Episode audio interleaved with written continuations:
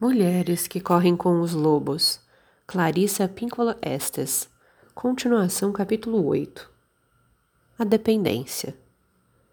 Não é a alegria da vida que mata o espírito da menina na história dos sapatinhos vermelhos. É a sua falta.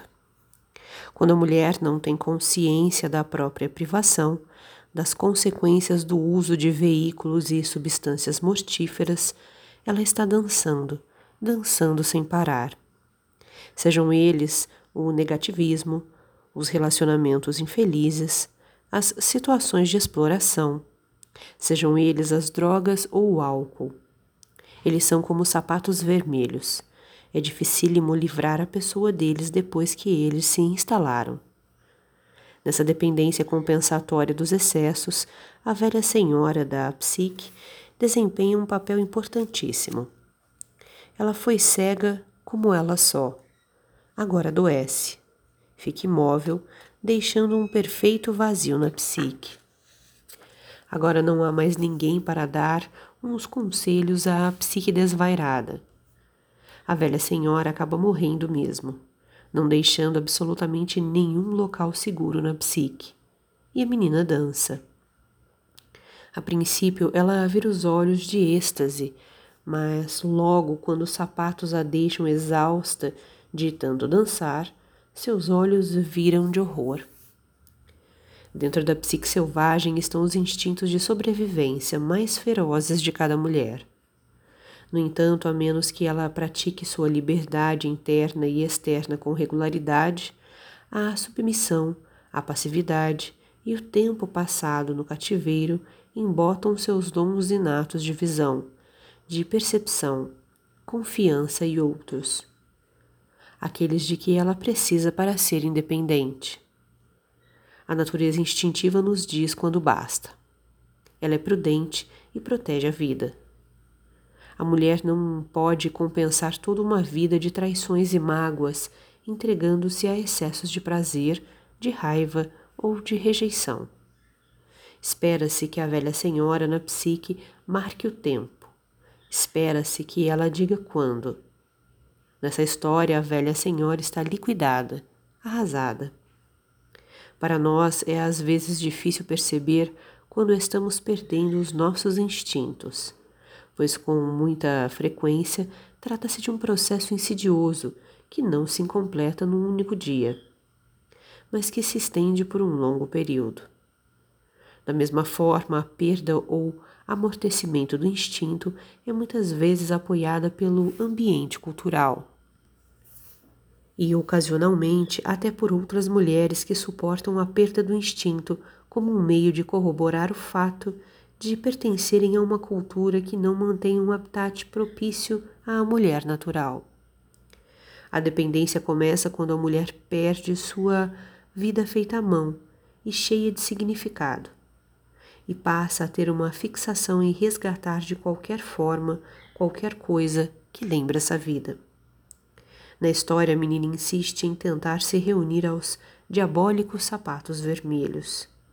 Muito embora eles cada vez mais a façam perder o controle. Ela perdeu seu poder de discriminação, sua capacidade de perceber a verdadeira natureza das coisas.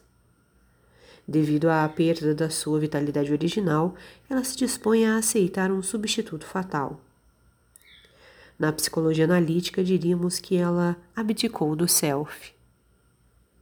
A dependência e a ferocidade estão relacionadas a maioria das mulheres esteve em cativeiro pelo menos por um curto período, e algumas por um tempo interminável.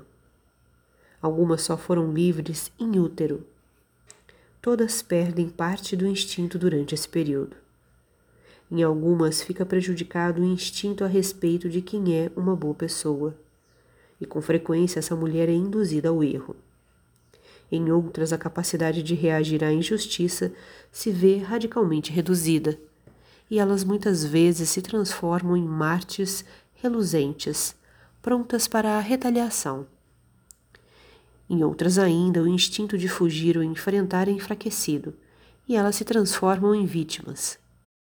A lista ainda continua. Por outro lado, a mulher em pleno uso de sua mente selvagem rejeita as convenções que não sejam propícias nem sensatas. A dependência de substância química é uma verdadeira armadilha. As drogas e o álcool são muito parecidos com um amante violento que nos trata bem a princípio e depois nos espanca. Pede desculpas, é gentil por algum tempo e de repente volta a nos espancar. A armadilha consiste em tentar ficar, levando em conta o lado bom, enquanto procuramos ignorar o lado negativo. Isso está errado. Nunca poderia funcionar. Janis Joplin começou também a realizar os desejos selvagens de outras pessoas. Ela assumiu uma presença arquetípica que os outros não tinham coragem suficiente para assumir. Eles aplaudiam nela a rebeldia como se ela pudesse libertá-los, sendo selvagem no lugar deles. Janis fez mais uma tentativa de se adequar antes de começar seu longo mergulho no comportamento obsessivo.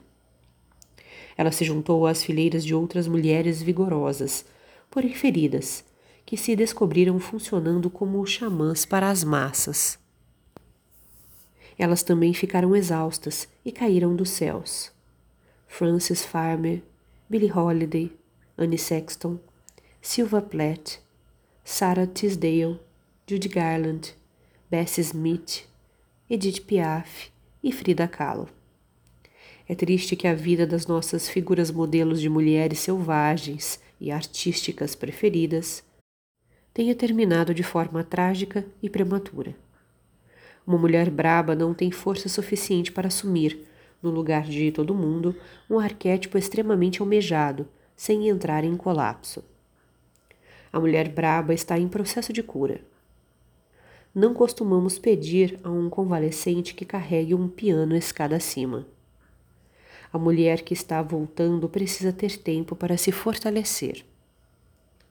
As pessoas que são apanhadas e levadas pelos sapatos vermelhos sempre começam pensando que qualquer substância da qual estejam dependentes representa uma forma ou outra de salvação. Às vezes, isso lhes dá uma sensação de poder fantástico, ou uma falsa sensação de quem tem energia para ficar acordados a noite inteira para criar até o amanhecer, para ficar sem comer. Ou talvez a dependência permita que elas durmam sem temer demônios internos. Acalme seus nervos. Ajude a que elas não se importem tanto com tudo aquilo com que tanto se importam, ou talvez as ajude a não querer mais amar nem ser amada. No entanto, no final das contas, a dependência só cria, como vemos na história, uma paisagem bordada que gira com tal velocidade que, no fundo, não se está vivendo uma vida de verdade. A dependência é uma babaiaga enlouquecida que devora crianças perdidas e que as deixa à porta do carrasco.